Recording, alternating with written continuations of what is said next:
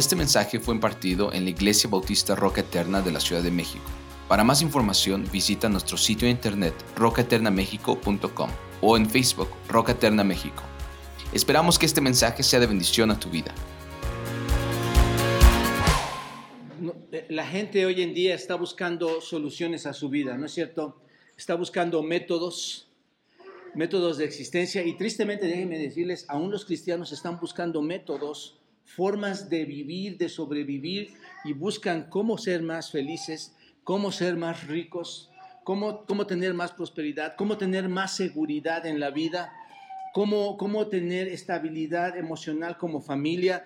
Hermanos, hoy por hoy no hay métodos, no hay hombres perfectos, no hay instituciones que puedan cambiar a los hombres. Tiene que quedar muy claro esto. No hay nada que pueda cambiar a, los hombres, no hay nada que pueda cambiar tu matrimonio. ¿Están de acuerdo, matrimonios? No hay nada que pueda cambiar tu familia, no hay nada que pueda cambiar la iglesia como lo puede hacer única y exclusivamente la palabra de Dios, hermanos. Me digan lo que me digan, nunca voy a cambiar de este concepto bíblico, hermanos. Es la palabra de Dios la que provoca grandes cambios en las familias, en las personas. Seguramente algunas personas han quedado sorprendidos contigo y dicen, es, vas a esa iglesia y la iglesia está cambiando tu vida. Fuiste a esa iglesia y la iglesia te está cambiando, te está obligando. Y tú sabes quién fue. Tú sabes que fue el Espíritu de Dios tocando tu corazón de una manera especial y cambiándote de una manera especial, ayudándote aún en medio de todas esas deficiencias que aún tienes, aún y aún en medio, hermanos, desde de correr esa ignorancia personal, de querer buscar externamente la prosperidad emocional, material y física y espiritual, aún en medio de eso Dios tiene misericordia y todavía sigue llamándote y sigue tocándote. Doy gracias a Dios por, los, por las personas rescatadas en esta iglesia, por las personas que un día estarán en la presencia del Señor que un día nos veremos y la realidad se mostrará para cada uno de nosotros. Doy gracias a Dios por eso. Así que no hay nada que pueda cambiar a menos que sea por medio de la palabra de Dios. Y la palabra de Dios, hermanos, es la fuerza poderosa del universo. ¿Se dieron cuenta cuando leyeron Génesis capítulo 1 al 3? Solo tres capítulos. La palabra de Dios es el poder transformador, el poder creador, el poder ordenador que puede causar cualquier cosa en el universo, hermanos. Es lo único que puede moverse con poder. Dios actúa como, hermanos. ¿Lo vieron ustedes? Hablando. Dios actúa hablando. Él no saca una vara mágica. Él no saca polvos mágicos. Él no está poniendo eh, figuras por aquí, por allá, prendiendo algunas veladoras o haciendo efectos eh, locos. Él solamente habla y es. Es su poder, hermanos. Dios con su palabra puede levantar a los muertos, ¿no es cierto? Dios nos ha levantado a cada uno de nosotros y nos da vida. Dios ha sido el creador de todo y con solo el poder de su palabra, hermanos, ¿qué es lo que ha hecho? Todo. Todo lo ha hecho. Génesis capítulo 1, versículo 3, ¿se acuerdan qué dice? Y dijo Dios, sea la luz. ¿Y qué pasó? Y fue la luz. Génesis capítulo 1, versículo 4, abajo dice, y luego dijo Dios, haya expansión en medio de las aguas, y fueron hechas, hermanos. Génesis capítulo 1, versículo 11 dice, después dijo Dios, produzca la tierra hierba verde, hierba que dé semilla. ¿No es cierto? Y fue hecho todo esto. Y así, hermanos, no voy a, no voy a entrar a lo que ustedes ya leyeron. Y así sucesivamente el Señor, ¿qué hizo, hermanos? Solo habló y todo fue creado, ¿no es cierto? Solo con su voz todo fue creado. ¿Pueden observar esto, hermanos? ¿Pueden observar la grandeza de todo esto? Solo Dios necesitó hablar y ¿qué sucedió? Se hizo la luz, se hicieron los cielos, se hicieron las estrellas, se hizo la tierra, se hicieron los seres vivientes que vuelan, que están debajo del mar y que están sobre la tierra. Todo esto, todo hermanos, fue hecho por el poder de su palabra. Todo fue hecho por Él. Y esto, hermanos, si lo piensas bien, si analizas bien el texto, cuando lo estás leyendo, estás comenzando apenas la escritura y todo esto no es más que una pequeña muestra de lo que la palabra de Dios puede hacer cuando Él habla, cuando Él emite su voz. No sé si te diste cuenta de esto. Si puede hacer esto, ¿qué otras cosas más no puede hacer? ¿Te das cuenta? Así que si el universo fue constituido por la palabra de Dios, si el universo fue creado por la palabra de Dios, imagina entonces, hermano, de lo que es capaz de hacer nuestro Dios cuando Él habla. No nos podemos limitar a la creación del universo y decir, hasta ahí llegó Dios. Él hace más que cualquier cosa que podamos entender y pensar. Y, obviamente entendemos, y la muestra más grande es la creación del universo y la creación perfecta de los seres humanos eh, en su creación perfecta. Por eso Hebreos capítulo 13, vaya entonces Hebreos 13 y subrayen hermanos para que puedan observar ahí. Hebreos 13 en el versículo 11 dice, por la fe entendemos haber sido constituido el universo por la palabra de Dios. Por la fe sabemos, hermanos, que el universo fue constituido por qué? Por la palabra de Dios, de modo que lo que se ve fue hecho de lo que no se veía. Ahí está básicamente el paralelo que tenemos en Génesis capítulo 1 y 2. ¿Te das cuenta?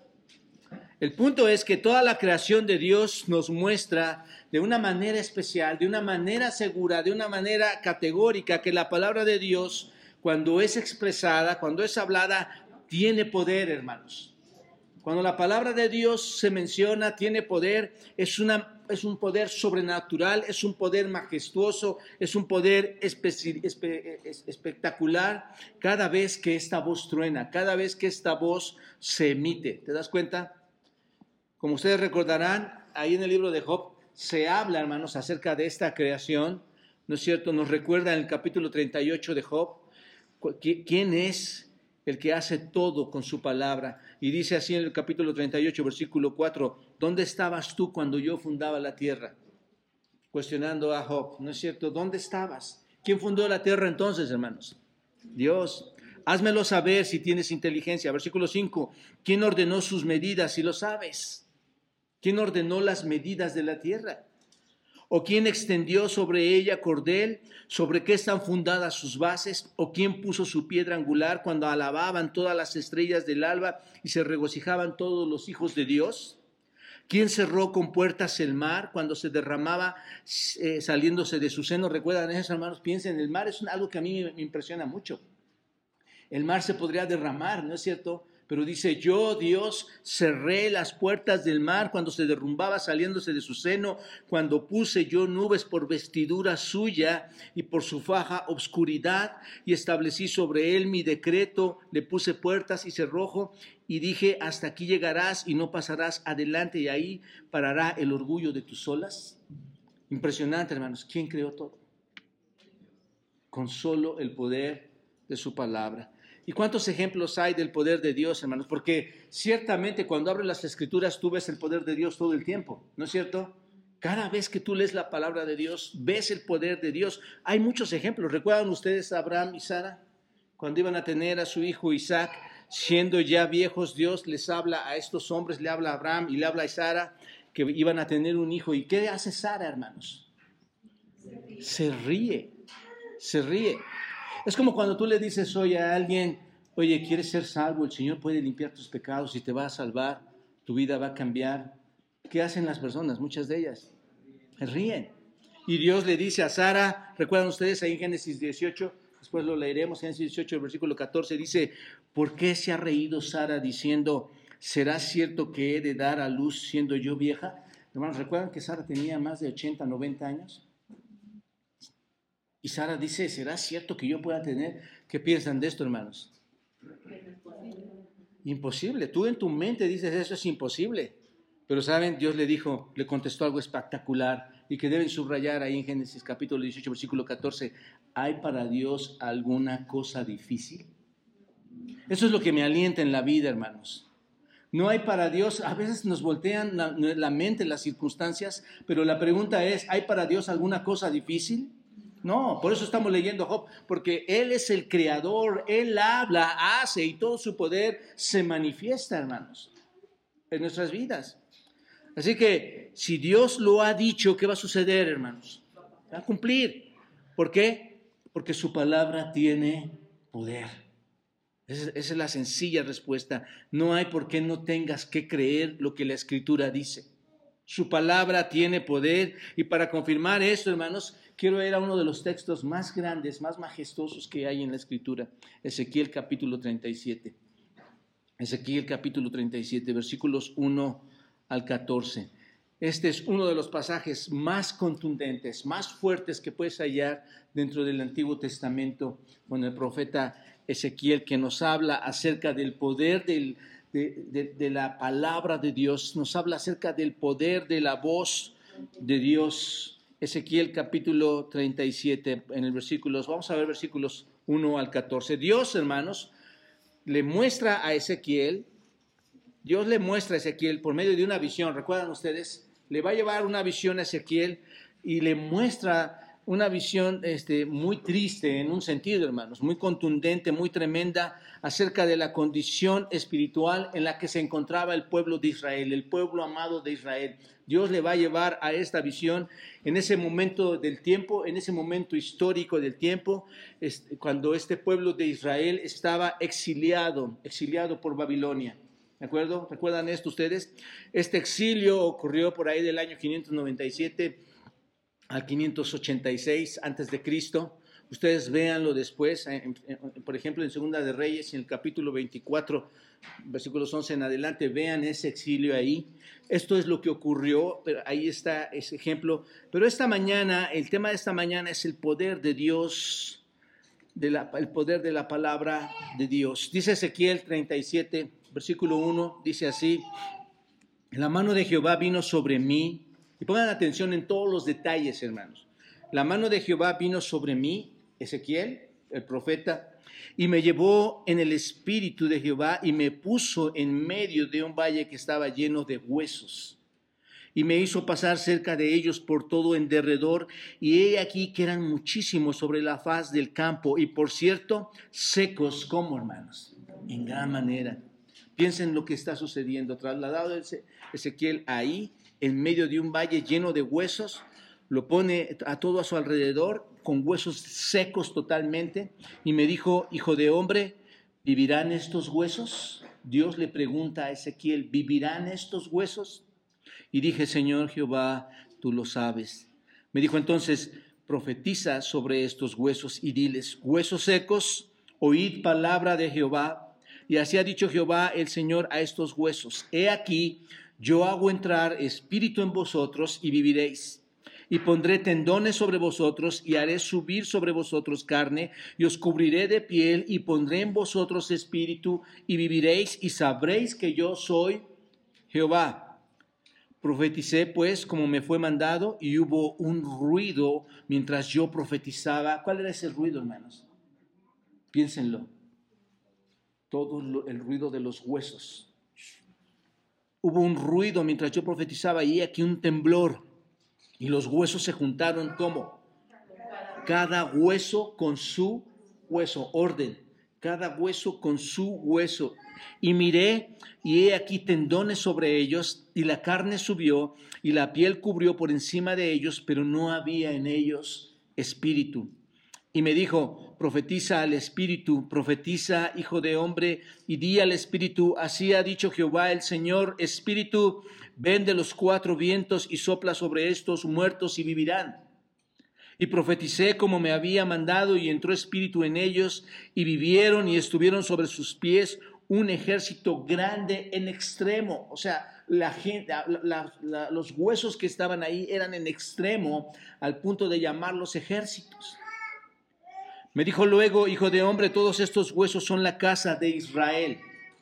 He aquí ellos dicen, nuestros huesos se secaron y, pereció nuestra esperanza y somos del todo destruidos. Por tanto, profetiza y diles, así ha dicho Jehová el Señor, he aquí, yo abro vuestros sepulcros, pueblo mío, y os haré subir de vuestras sepulturas, y os traeré a la tierra de Israel, y sabréis que yo soy Jehová, cuando abra vuestros sepulcros y os saque de, y os saque de vuestras sepulturas, pueblo mío, y pondré mi espíritu en vosotros, y viviréis, y os haré reposar sobre vuestra tierra, y sabréis que yo Jehová, ¿qué? Hablé y lo hice, dice Jehová, solo con el poder de su palabra. ¿Se dan cuenta? La interpretación aquí, hermanos, y es importante mencionar esto, en este capítulo la interpretación se refiere a la restauración del pueblo de Israel. Este es el punto eh, a quien está citando. La restauración literal del pueblo de Israel, hermanos, y es la restauración futura. Esto no ha ocurrido aún. Es esta restauración, tiene que ver con la nación de Israel, con la restauración, no solo con la nación de Israel, sino con la restauración espiritual que el Señor inició y después tú puedes leerlo en el capítulo 36 de Ezequiel. Tú puedes ver ahí esta restauración que quiere iniciar el Señor. Y tenemos delante de nosotros en este texto, hermanos, esa visión importantísima, esa, esa visión notable. Y deseo aclarar a ustedes, hermanos, que esta visión no tiene que ver con la restauración de los creyentes muertos que han pertenecido alguna vez a la iglesia. ¿De acuerdo? Hay, hay, malas interpretaciones de esto. Este texto no corresponde a los muertos que Dios un día va a resucitar. Esto realmente sería como malinterpretar el texto, hermanos, espiritualizar el texto. El texto debemos tomarlo literalmente y, darle el sentido que tiene y así nos va a resultar mucho más entendible lo que estamos haciendo, lo que estamos interpretando. Aquí se está hablando del pueblo de Israel y la restauración de esta nación como pueblo que se halla en un cautiverio. Recuerdan, en el cautiverio babilónico y no da, y, también habla de la restauración espiritual de este, de este pueblo. Habla también de darles un espíritu, como lo estamos leyendo aquí. Pero esto no ha sucedido todavía, hermanos. Un día va a suceder en el futuro, cuando venga eh, el reino de nuestro Señor Jesucristo, el Mesías, el Salvador, va a acontecer eh, en ese tiempo, en el tiempo que Dios esté en Cristo reinando. Así que, aun cuando este pasaje, hermanos, corresponde específicamente en una promesa al pueblo de Israel futura, nosotros podemos aplicarlo literalmente también a nosotros en un principio, en principios importantes. Y esta mañana vamos a ver cuatro principios, cuatro aspectos que nos van a ayudar a entender que la palabra de Dios es poderosa y puede cambiar la vida de aquel que está muerto. ¿De acuerdo? Primer aspecto, hermanos, que podemos observar ahí en Ezequiel. Primer aspecto, la desesperanza del pecado. El pecado produce desesperanza, ¿no es cierto? Así estaba el pueblo de Israel. El pueblo de Israel, si tú te das cuenta en el texto, dice, estamos perdidos totalmente. Bueno, dice el versículo 1, la mano de Jehová vino sobre mí y me llevó en el espíritu de Jehová. ¿Y qué pasó, hermanos? ¿Dónde le puso?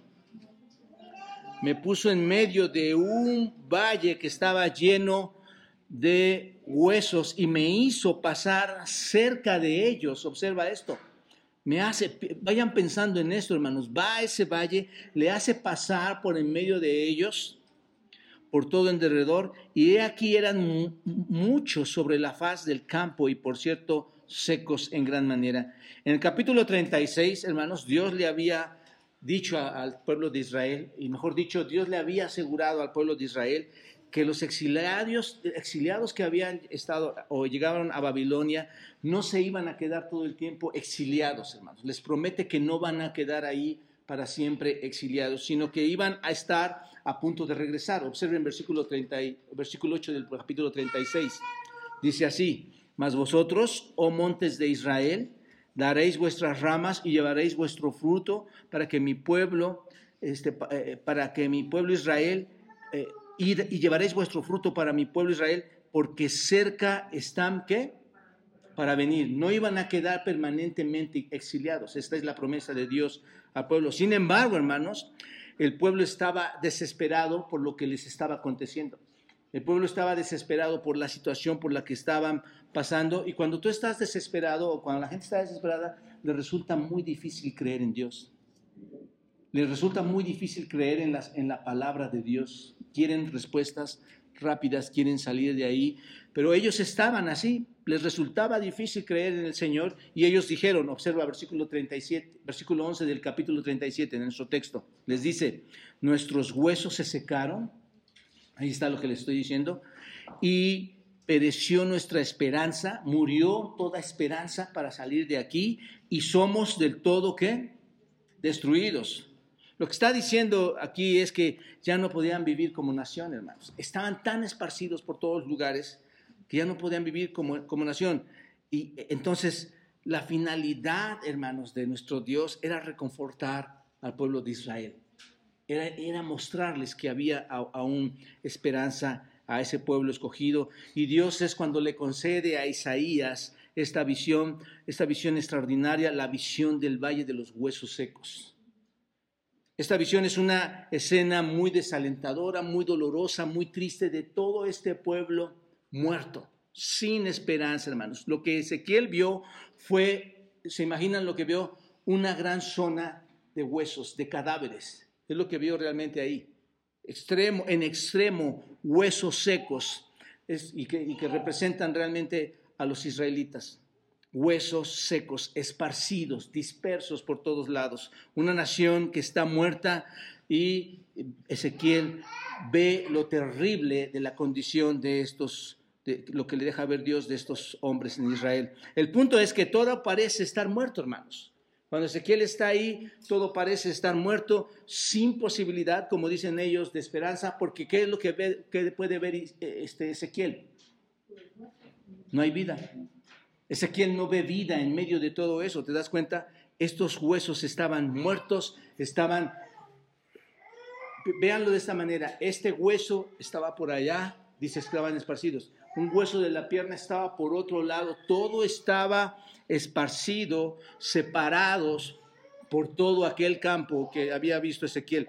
Era como si hubiera habido una gran batalla, hermanos, que se hubiera estado trabajando ahí, se hubiera, estado librando una batalla ahí, y los cadáveres de todos estos que batallaron quedaran muertos ahí, y, después de un tiempo llegan todos estos animales en la descomposición y los comen, llegan los buitres, se acaban con ellos y queda puro hueso seco, dejando todos los huesos esparcidos por todos lados. Otros detalles que están aquí, observen, que podemos ver es que fue llevado en esta visión, ¿en dónde, hermanos? En medio, en medio de los huesos. Versículo 1 dice eso. Fue llevado en medio. Ezequiel debía caminar por esos huesos. Eso es lo que Dios quería que hiciera, que caminara en medio de ellos. Porque como veremos más adelante, hermanos, Ezequiel tenía un trabajo que Dios le había preparado y era llevar un mensaje a estos huesos. Ese era el trabajo que iba a hacer. Así que no sé si te vas imaginando que como estamos aquí nosotros, también estamos caminando por ese mismo campo. ¿No es cierto? Estás caminando, pero tú no puedes aún discernir, a menos que el Espíritu te lo deje ver. Puedes ver que en medio de todo hay cadáveres. ¿Te das cuenta? Y, no estás caminando por la frontera o por el periférico, estás caminando en medio de ellos. No sé si te das cuenta de esto. Entonces, Ezequiel debía caminar entre estos huesos y, no podía ministrar a menos que se encontrara cerca de esos huesos. Y tiene sentido, ¿no, hermanos? Tú no le vas a hablar a alguien si no está cerca de ti. Así que Dios lo pone ahí y esto podría haber producido en, Ezequiel, hermanos, piénsenlo, si te dicen a ti, vas a caminar en medio de ese valle de, huesos, ¿qué, qué, ¿qué podría haber producido en el corazón de Ezequiel, hermanos? Miedo. Digo, a menos que seas muy valiente, ¿no? Pero produce miedo a, Ezequiel esto, están en medio de estos huesos muertos. El Señor no lo puso de lejos, insisto, sino todo lo contrario, Ezequiel debía pasar cerca de esos huesos. Y versículo 2 dice, lo hizo pasar cerca de ellos. ¿Quién? Dios.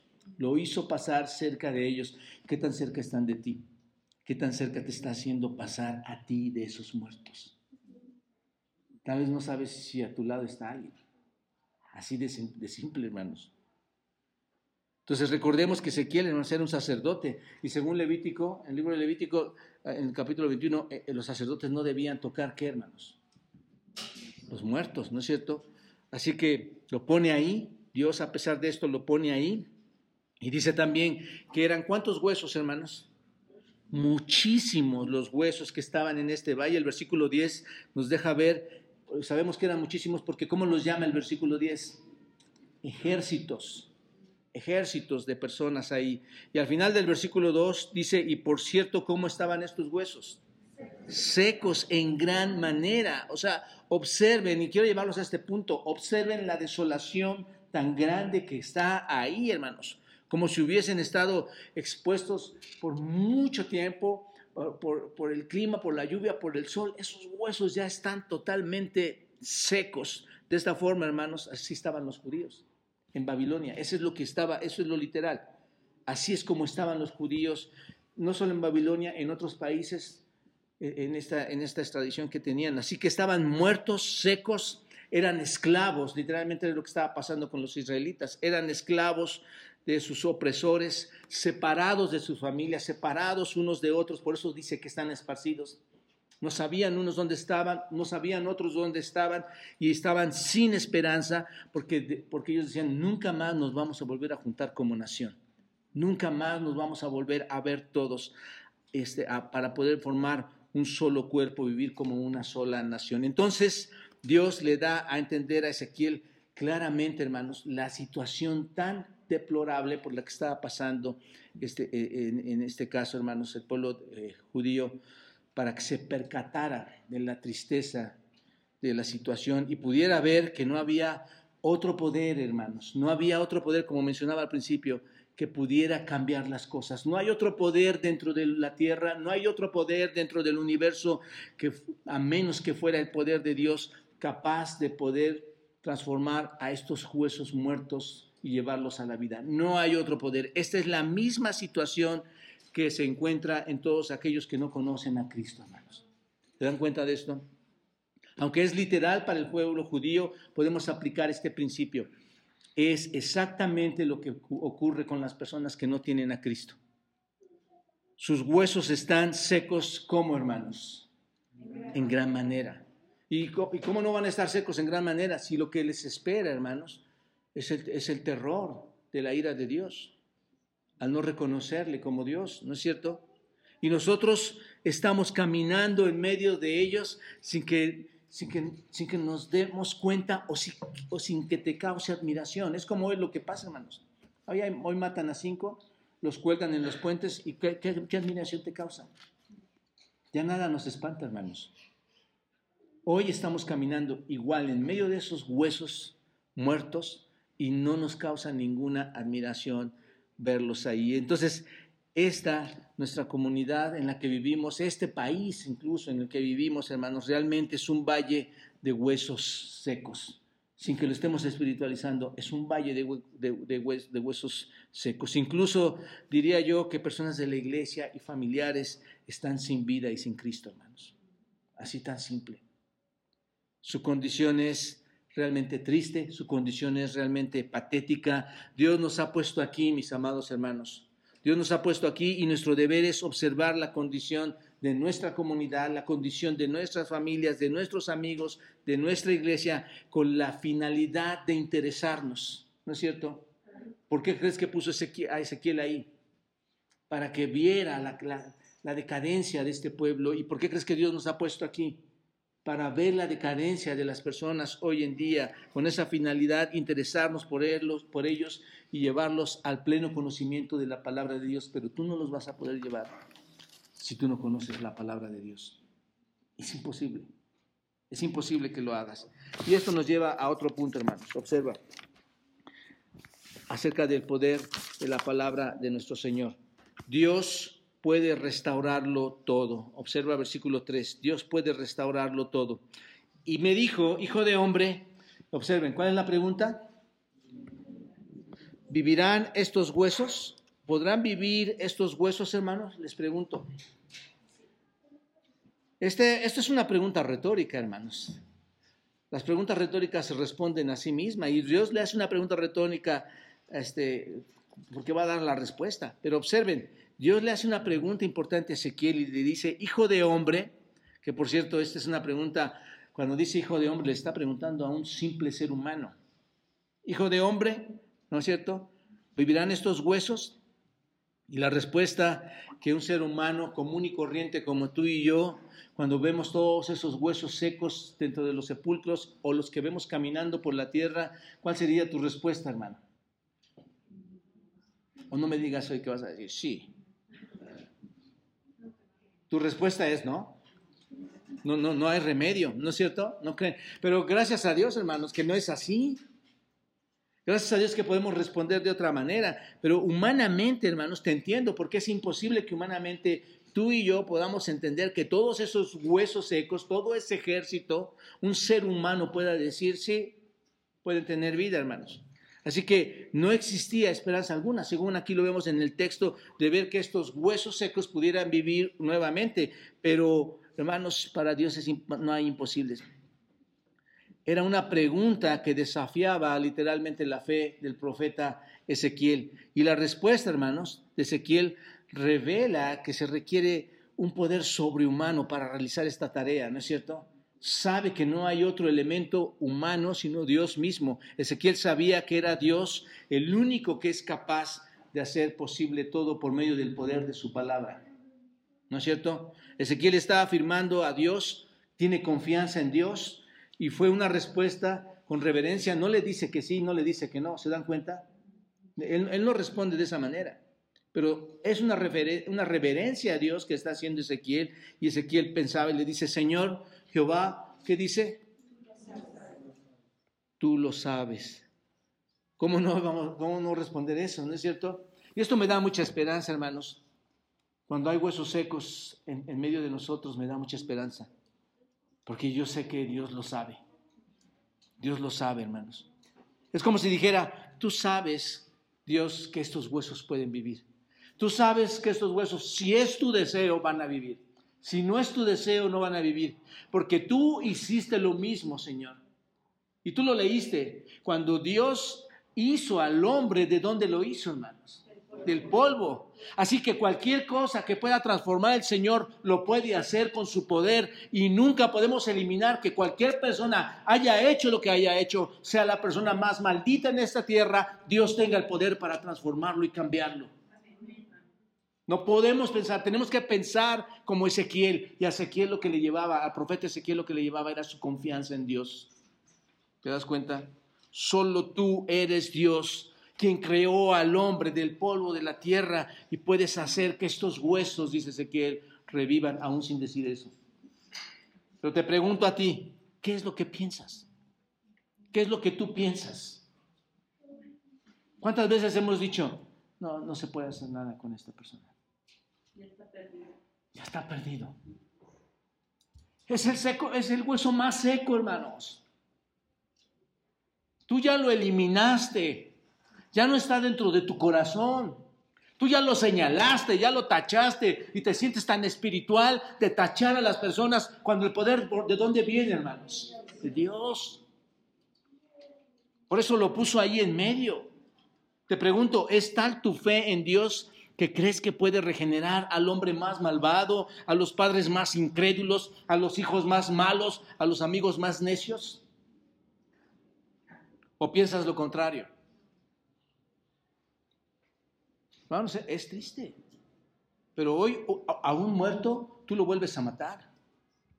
Lo vuelves a enterrar como diez veces más, en lugar de llevar esperanza y decir, Dios puede hacer todo esto. Te pregunto, al compartir a otros, tenemos la humildad y la convicción que el mismo profeta Ezequiel tuvo de que Dios puede hacer todo lo que él se proponga hacer. Pensemos, amados hermanos, no hay nada imposible para Dios. Nada imposible. Dice, dice Deuteronomio, ved ahora que yo soy y no hay dioses conmigo. Yo hago morir y yo hago qué, dice Deuteronomio 32, hago vivir. Él da la vida, Él quita la vida, hermanos. Él sana, Él puede herir. No hay quien pueda librarse de su mano. Él es Dios, hermanos. Así que eh, Pensemos que el poder está en el Señor. Y esto nos lleva a un tercer punto, hermanos. La forma en que Dios restaura. Observa la forma en que Dios restaura. Versículo 4. Y me dijo entonces, ¿qué le dijo, hermanos? Profetiza, profetiza. Estos sobre estos huesos. Bueno, parece tan tonto esto, hermanos. Profetiza sobre estos huesos. Es como si tú, como si alguien te dijera, ve, ve, ya, yo ya le compartía a la ya le compartía al hermano, ve y dile, ¿no? Por favor, otra vez. Y tú dices, ¿qué es lo que dices? No quiere, no quiere, porque sabes que es un hueso que seco. ¿Y qué es lo que le está diciendo Dios a Ezequiel, hermanos? Diles, ah, porque profetizar es comunicar, ¿de acuerdo? Eso es lo que significa en el hebreo esta palabra, comunicar. Significa comunicar, anunciar el mensaje. Y es lo que le está diciendo Ezequiel, anuncia el mensaje sobre estos huesos. Nada más pregunta, hermanos, ¿qué tanta vida tienen estos huesos? Es como ir a la nada, piénsenlo hermanos, es como ir a hablarle a nada. Y Dios le dice, háblale a estos huesos y diles, huesos secos, oíd. Y tú te preguntas, ¿a poco un hueso seco muerto escucha? ¿Te das cuenta? Ahí, ahí, viene el poder de la palabra de Dios, hermanos. Y esto es para mí lo más importante. ¿Por qué? Porque es la palabra de Dios la que va a dar vida a los que están muertos. No sé si recuerdas tu historia. ¿Te acuerdas cuando estabas muerto? ¿No es verdad que Dios te dio vida? ¿No es cierto? Es la que da a estos huesos secos vida. Los israelitas, hermanos, en este contexto histórico, habían llegado a esa situación. ¿Por qué, hermanos? ¿Por qué habían llegado a esa situación? ¿Te acuerdas? No, no voy a entrar a detalles de esto, pero era por su desobediencia a los mandatos que Dios había establecido a esta nación, ¿no es cierto? E, y bajo esa desobediencia, esa idolatría y ese poco caso y ese desafío al Señor y esa prostitución hacia la ley de Dios, ¿qué hace el Señor, hermanos? Permite esto. ¿No es cierto? ¿Qué es lo que pasa con los hombres de hoy? Están muertos, ¿por qué? Porque están desafiando, desafiaron al Señor. Así que, debido a esa desobediencia, hermanos, está sucediendo todo esto. Ahora bien, entendamos una cosa, hermanos. Profetizar a estos huesos secos representa algo especial para Ezequiel, ¿no es cierto? Este, bueno, quisiera poner el ejemplo más claro, hermanos. Y no hay más, el ejemplo más claro no hay más que amigos y familiares que los, que los podemos llevar en ese paralelo como huesos secos. Ve a hablarles a todos esos huesos secos hoy. ¿No es cierto? Resulta complicado.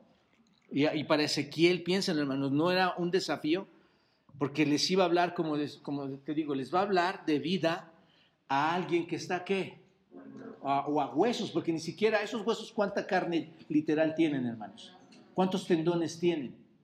No hay cuerpo, es un cadáver, son huesos. Él le va a hablar a huesos. Entonces esto, si lo piensan, hermanos, esto es ilógico. Esto es absurdo, ¿no lo creen? Esto no tiene sentido. Imaginen al profeta Isaías hablando con, un, con, estos, con estos huesos. A ver, huesos, cada uno de ustedes escúchenme, pónganme atención. ¿Cómo se sentiría? Como un tonto, ¿no? Como un loco. ¿Lo hizo o no, hermanos? Ahí está lo, ahí está lo grande. Lo hizo, lo hizo. Tal vez muchas veces llegamos pensando, no, le voy a compartir, pero no va a escuchar. ¿Cuántas personas llevan décadas y no, han, y, no han hecho caso aún, hermanos? ¿No son realmente, literalmente, muy secos? Pero sabes, Dios puede cambiarlo. Dios puede cambiarlo aún en ese momento. Ezequiel podría haber pensado, es imposible, Señor, hacer esto. Tú no quieres que vaya y les diga realmente a ellos, que a estos huesos secos que, que tienen que revivir. No, era algo que esperaban, hermanos. Entonces, nosotros, cuando estamos aquí en el púlpito, hermanos, ¿qué es lo que hacemos, hermanos? Predicamos a quienes, en un sentido. A los huesos secos. Nada más que a veces resulta duro, ¿no? No vas a decirle huesos secos, vamos a ver el tema de, de Juan hoy, ¿no? No creo que nadie vaya a hacer eso, pero, pero esa es la realidad, hermanos tú tienes que hacer lo mismo. Aunque parezca así, tienes que acercarte y hablar con esos muertos. Tal vez no te van a escuchar, pero tienes que hablarles, ¿no es cierto? Pero bueno, el punto es que Ezequiel estaba observando ese valle de huesos secos, eh, tenía que hablarles. Y el contenido del mensaje, hermanos, eh, que Dios eh, le había dado a Ezequiel, les daría cuando, cuando Ezequiel profetizara qué es lo que iba a ocurrir, hermanos. El contenido del mensaje, cuando Ezequiel hablara con, la, con las palabras de Dios, qué iba a suceder. Todo iba a cambiar, ¿no es cierto? ¿Qué, qué les va a decir? Que les daría un espíritu y que vivirían ¿No es cierto? En este, sentido, en este sentido se usa la palabra espíritu. Te voy a dar, porque nosotros estamos aquí, hermano. Este es mi cuerpo, esto es mi hueso, son mis carnes. Tenemos un espíritu, un espíritu que Dios nos ha dado a nosotros, no el Espíritu Santo, pero tenemos un espíritu que nos mueve, ¿no es cierto? Nuestra alma y espíritu un día van a salir de la, de la presencia de este cuerpo y si hemos creído en el Señor estarán en, Él y después volveremos a, a tener estos cuerpos. Pero es, este es el espíritu que habla aquí en el versículo 5 y luego dice que va a poner no solo el espíritu, sino carne, va a poner tendones, va a poner piel, versículo 6, y luego vuelve a repetir en el versículo 6 otra vez, observen, espíritu y viviréis, espíritu y viviréis, versículo 6. Y esto no solamente enfatiza que lo que está diciendo Dios se va a cumplir, ¿no es cierto? Y, además de que se va a cumplir, observen en el versículo 6, dice quién lo va a cumplir. ¿Quién es el que lo va a cumplir, hermanos? Y sabréis que qué?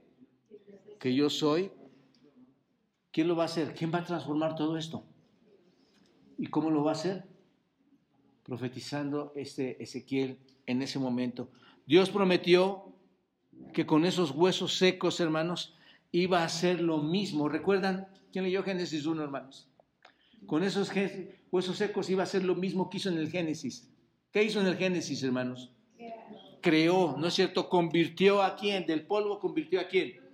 Al ser humano. ¿Se dan cuenta? Ahí está, en un sentido está ese paralelo. Del polvo crea al ser humano. Génesis capítulo 2, versículo 7 dice, entonces Jehová Dios formó al hombre del polvo de la tierra y sopló, ¿qué hermanos? Aliento de vida. ¿Y fue qué hermanos? El hombre un ser que viviente.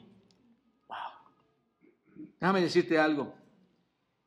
Aquellos que no son salvos desde el punto de vista espiritual, aquellos que no son salvos están muertos en sus delitos y sus pecados y, no han sido redimidos, hermanos.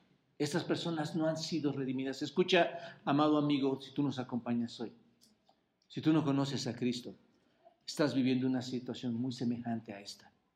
No has sido redimido por Cristo. Yo no quiero que salgas de esta iglesia hoy y y, no te quiero llevar a tu casa con tristeza, pero sí reflexionando. Que esa tristeza te lleve a un gozo de decir, hoy puedo vivir, hoy puedo vivir en Cristo, hoy puedo tener aliento de vida, hoy mi vida puede cambiar. Y obsérvalo en muchos de los que Dios ha transformado por medio de su palabra. Por eso Efesios capítulo 2, grande, eh, lo leyeron ya ustedes también. Ahora sé que podemos hablar el mismo idioma, hermanos. Efesios 2, capítulo 2, versículo 1, ¿qué dice, hermanos? ¿Y él qué? Os dio vida cuando estabais muertos en vuestros delitos y pecados. Qué bendición, hermanos. Él nos dio vida cuando, hermanos? Aun cuando caminabas y veías ahí, eras un cadáver y te da vida, ¿no es cierto? Aún estando, cuando estabas muerto en tus delitos y pecados. Así que ante esta situación, hermanos, podríamos sentirnos sentirnos eh, impotentes, ¿no es cierto? Si tú ves cadáveres y sabes que está la muerte en ellos, eh, podrías sentirte impotente de hablarles a estas personas, de decirles la trascendencia de su caso, de decirles la desgracia de su vida, ¿no es cierto? Te puedes sentir así de impotente al hablarles a las personas de Dios y al hablarles de que va, puede haber una restauración. ¿Por qué? Porque están muertos. Cualquiera de nosotros, hermanos, que comprenda, cuando tú comprendas el estado real de las personas, cualquiera de nosotros que vea la, podedumbre de las personas que están muertas, su condición, de aquellos que están perdidos espiritualmente, vas, va, van a reconocer, hermanos, que es imposible hablarles de tu parte. En ti no hay poder, en lo absoluto. Pero al igual que Ezequiel, observa, porque Ezequiel sabía que él, él no podía hacer nada. ¿Qué hizo Ezequiel, hermanos? ¿Qué tenía enfrente y al lado de él? Huesos. enfrente de esas personas, enfrente de esos huesos, nosotros pensando de la misma manera, enfrente de todas estas personas, nosotros debemos decirles, quiero que escuches algo. Algo que Dios me ha dicho. ¿No, no, lo ha dicho? No, no estamos mintiendo. Algo que Dios te ha dicho a ti. Escuchen lo que Dios tiene que decirte. Él es el único camino a la vida. Yo soy el camino, la verdad y la vida. Juan 14. Nadie viene al Padre si no es por mí. Yo soy ese camino. ¿Por qué, hermanos? Porque esa es nuestra condición en la actualidad con los hombres. Eso es lo que está viviendo en este día los hombres. Si Dios no actuara, hermanos, si Dios no, no hablara, ¿qué pasaría con los hombres? Nadie tendría vida. Si Dios no hablara, nadie tendría vida. ¿Te das cuenta de la importancia de leer la escritura? No es que vamos a leer porque inicie el año, es que vamos a leer porque la vida continúa y es necesario saber que hay huesos muertos. Ninguno de nosotros, hermanos, podríamos salvar a nadie. Nadie tiene esa capacidad, nadie tiene ese poder. Simplemente hablamos a las personas de qué? De su condición espiritual. Nosotros les hablamos de su situación. Es, como la de los huesos secos que vemos aquí y les transmitimos. ¿Qué, ¿Qué, transmitía Ezequiel a esos huesos secos? Aunque parece imposible, ¿qué les transmitía? La palabra, la palabra. ¿Qué transmitimos nosotros? La palabra del Señor. Esto es todo lo que podemos hacer. Anunciar el mensaje, hermanos. Sin lectura bíblica no puedes anunciar el mensaje. Es imposible. No puedes llevarles a ningún lado. Es su palabra, si te das cuenta, la palabra de Dios la que tiene poder. El Espíritu de Dios es el que, ¿te acuerdan? Dice que el Espíritu les va a traer el aliento de vida. Es el Espíritu de Dios que trae aliento de vida a las personas. Esa es la única forma en que estas personas pueden llegar a obtener la vida. Solamente aquellos que conocen a Cristo como su Salvador personal pueden estar en un futuro en su presencia. ¿No es cierto? Ahí la importancia entonces de compartir a otros. Porque solo aquellos que tienen a Cristo estarán en su presencia. Los demás, hermanos, literalmente estarán en el infierno, del cual Jesucristo habló constantemente, y dicen muchos, y tú lo puedes leer, es el tema más establecido y más grande que el Señor Jesucristo mencionó en su estancia en la tierra, el infierno. Porque la importancia, hermanos, de ver esos huesos secos y el Señor Jesucristo lo podía ver. Así que eh, Ezequiel hizo lo que hizo, transmite el mensaje de Dios. y yo les pido, hermanos, que nosotros transmitamos lo mismo.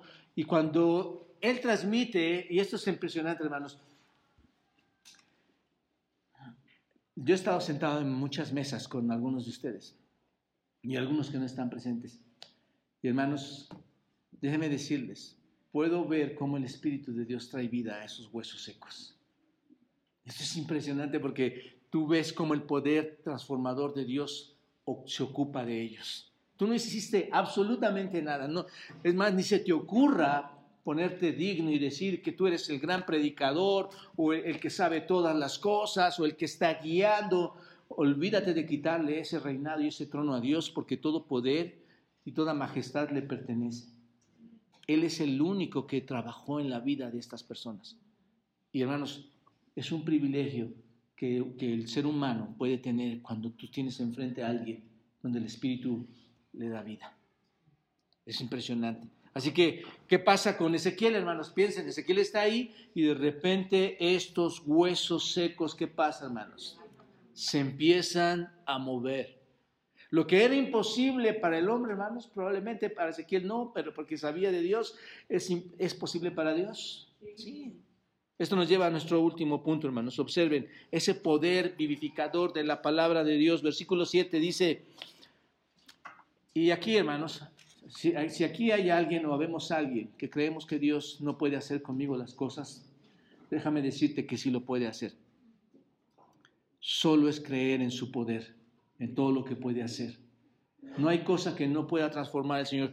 Profeticé, pues, versículo 7, como me fue mandado, muy importante esto, hermanos. ¿Cuántos profetizan conforme a su propia capacidad y pensamiento, hermanos? Ahí es donde llega mucha gente dañada espiritualmente, con ideas diferentes, con cosas diferentes. ¿no? Pero dice, dice, yo te entro a detalle, profeticé pues como me fue mandado.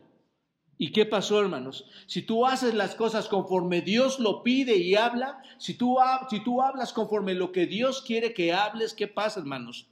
Y hubo un ruido mientras que yo profetizaba y he aquí, ¿qué más, hermanos? Un temblor, todos esos huesos moviéndose y los huesos se juntaron. Y aquí importante, se juntaron esos huesos. ¿Cuál hueso, hermanos?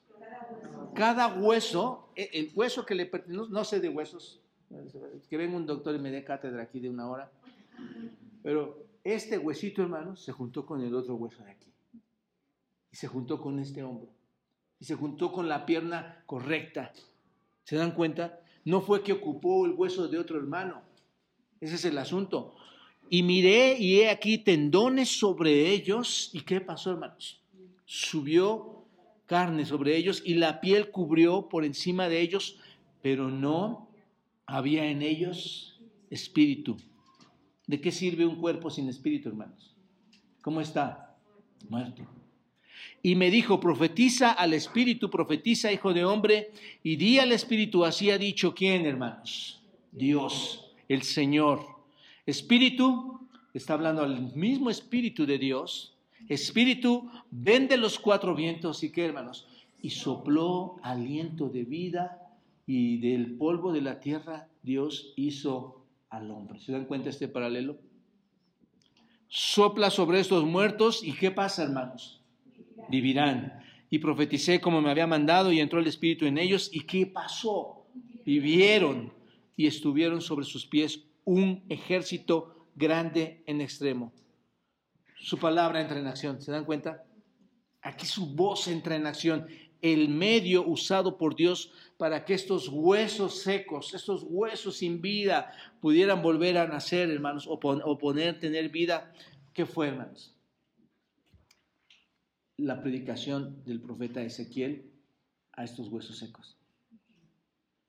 Así que cuando tú hablas a alguien y estás en, o en el púlpito o estás fuera del púlpito, cuando tú hablas a alguien y no usas el poder correcto de Dios, no, se va a levantar nadie. Porque Dios únicamente levanta, hermanos, cuando dice como me había mandado. ¿Te das cuenta? Observen, Ezequiel nos dice que hizo como se le ordenó. Hice tal como Dios me dijo, no lo que me pareció decir, no lo que me nació, como dicen por ahí, de mi ronco pecho, ¿no? Esto quiere decir que no agregó palabras a la voz de Dios, no quitó palabras a la voz de Dios, como muchos tienen por costumbre hacer, hermanos, sino que se dedicó a decir lo que Dios le había dicho con el propósito de no alterar la voz de Dios, la palabra de Dios, este, porque si tú alteras la palabra de Dios, entonces es palabra de hombre. Y la palabra de hombre no levanta absolutamente a nadie, hermanos, a nadie es sin poder. Así que la clave de todo siervo de Dios, sea del predicador, sea de ustedes, ¿cuál es, hermanos? Obedecer. ¿Qué? La voz de Dios. Obedecer y hacer. Decir todo tal como Dios quiere que se diga y lo que Dios quiere y ordena, tal como viene en la escritura, hermanos. Importante leer la escritura.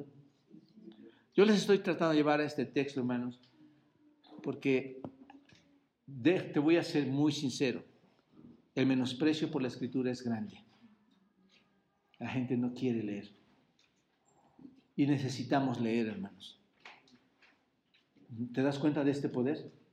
¿Te das cuenta del poder que está en nuestras manos?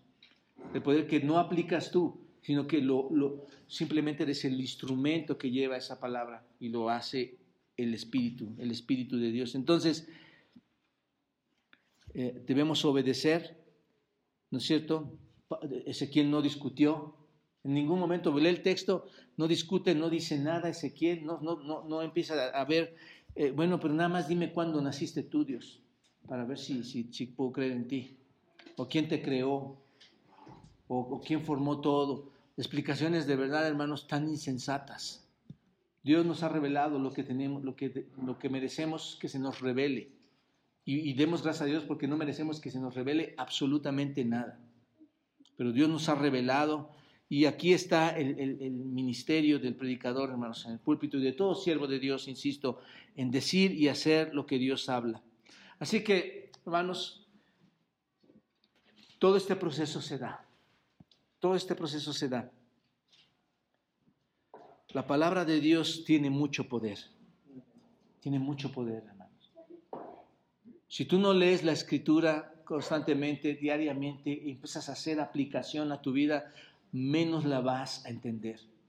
Nunca vas a llegar a conclusiones sensatas. Yo eh, quiero traer un mensaje a la iglesia dentro de un, domingo dos, pero hoy mi mensaje para ti es, tenemos en nuestras manos la Biblia, son las escrituras. Toda la escritura, dice, dice Pablo a Timoteo, es inspirada por Dios. Y toda la escritura es, ¿qué hermanos? Útil. ¿Por qué hermanos? Porque tiene poder. Tiene poder. Deja, deja esa pereza, deja esos tiempos mal administrados, deja todo, todas las cuestiones que nos hacen alejar. A veces, déjame decirte, a veces tu propia esposa, esposo, hijos te son tu propio tropiezo. Y dices, ya no voy a leerlo. No, no voy a leerlo porque, ¿qué caso tiene si él no cambia? La escritura es para ti entra, sumérgete. Sumérgete y ve cómo dice, en el principio creó Dios los cielos y la tierra. En el principio era el verbo y el verbo era con Dios y el verbo era Dios. Toda la escritura es inspirada por Dios. Todo lo puedo en Cristo que me fortalece. Por nada voy a estar afanoso, sino voy a darle a conocer a Dios todas mis oraciones, en oraciones todas las cosas por las que estoy pasando. Tengo que pensar todo lo verdadero, porque Dios me manda a pensar en todo lo verdadero. Cualquier prueba que estoy atravesando, tengo que gozarme en ella, según Santiago. En medio, de, en medio de las adversidades, Señor, tú siempre estás porque tu misericordia son eternas. Tu mente debe pensar de esa manera. Debe de estar llena de la, de la profundidad de la voz de Dios, porque la voz de Dios tiene poder. Y lo primero que buscamos es el perdón de Dios cuando nos da por medio del Espíritu el entendimiento, hermanos. ¿Se dan cuenta? Vivimos en un lugar donde hay muchos cadáveres muertos. De hecho, te lo pongo de esta manera. Ayer estuve con mis nietos. Disfruto a mis nietos, como disfruto a mis hijos. Y yo, y yo estoy seguro que estuviste con familiares ayer, ¿no? Y yo cargaba a uno de ellos y, lo ponía en la cama, lo bajaba, con otro andaba en la bicicleta y lo llevaba. Pero mientras los veía, sabía, hermanos, que son cadáveres. Estaba tratando con personas muertas. Ahora, ahora entiendo lo que Dios me quiere comunicar.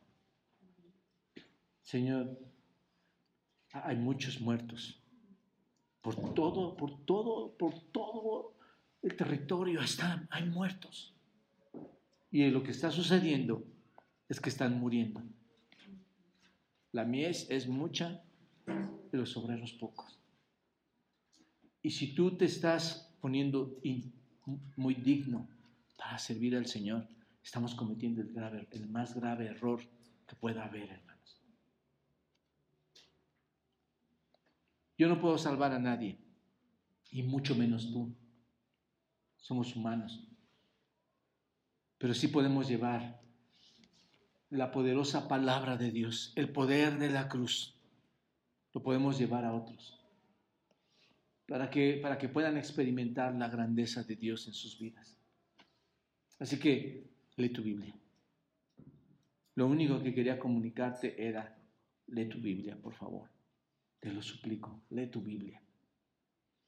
Ese es el mensaje, hermanos tiene poder. Ni, los, ni, los, ni el dinero, ni tus casas, ni tu tiempo que tanto inviertes hoy en cosas, pronto. Hermanos, yo no, yo no soy un anciano aún, gracias a Dios. Pero los años que tengo hasta ahora, cada vez confirmo más, hermanos, que cada vez vale menos todo. En lo que más puedes invertir es en el Señor. Ordena tu vida y pon la, palabra de Dios en el trono más alto. E, entra en intimidad con Él y, pídele perdón, Señor, perdóname. Ni siquiera soy digno de abrir estas hojas que tú me has dejado. Y, y haz, haz de mí, Señor, la persona que pueda también, aparte de ser salva, influenciar a otros para salvación. Padre, gracias por esta mañana, la palabra que nos estimula, Dios, no solo a ver la muerte, sino también a ver la vida, Señor.